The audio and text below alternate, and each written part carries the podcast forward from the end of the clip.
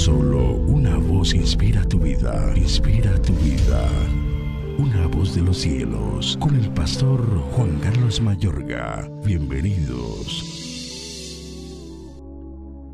Así que entonces tomó Pilato a Jesús y le azotó, y los soldados entretejieron una corona de espinas y la pusieron sobre su cabeza y le vistieron con un manto de púrpura y le decían, Salve rey de los judíos, y le daban de bofetadas.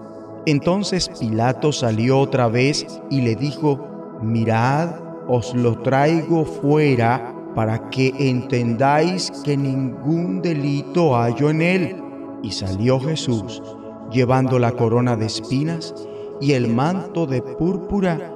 Y Pilato les dijo, He aquí el hombre.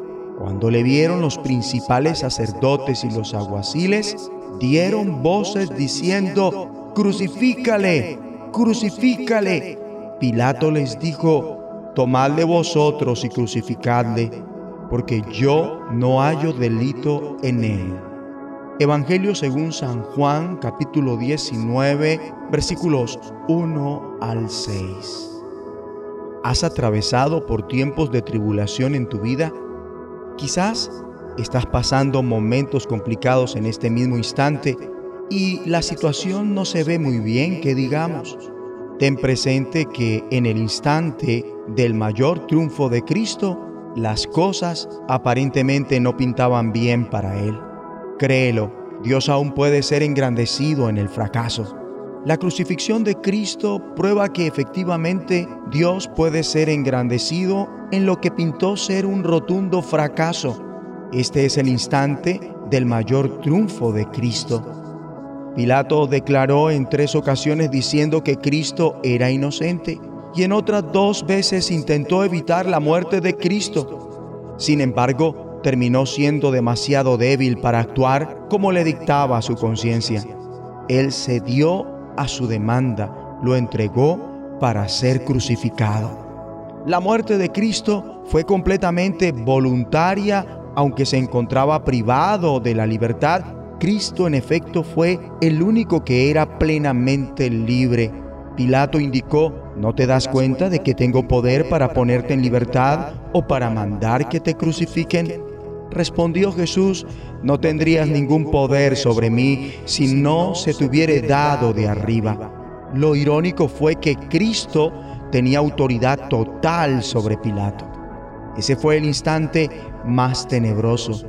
Cristo fue azotado y se le colocó una corona de espinas sobre su cabeza fue golpeado en la cara y entregado para ser crucificado, fue despojado de sus ropas, las cuales los soldados echaron suertes para quedárselas. Aún así, por medio de todo esto, las escrituras se estaban cumpliendo. Juan hace hincapié en el cumplimiento de lo profetizado y la majestad de Cristo. En el transcurso del proceso judicial y la crucifixión de Cristo se sopesa el tema reiterado de si es un rey. Los soldados arreglan a Cristo como a un rey burlón y gritan, ¡Viva el rey de los judíos! Pilato manifestó con un agrio sarcasmo, aquí tienen a su rey, y pregunta, ¿acaso voy a crucificar a su rey? Los príncipes de los sacerdotes responden, no tenemos más rey que el emperador romano. Y Pilato hace preparar un letrero donde está escrito Jesús de Nazaret, rey de los judíos. Por la manera en que está siendo crucificado, Cristo parece de todo menos un rey al ser burlado y ridiculizado. Con todo, lo irónico es la manera en que Pilato alista el letrero en tres idiomas para que todos puedan leerlo, ya que los planes de Dios se están cumpliendo al divulgar al mundo entero que Jesús de Nazaret es el Rey de Dios. Él es el Rey de amor, encubierto y sigiloso. A lo largo de su juicio, Cristo dijo a Pilato, tú lo has dicho, soy rey.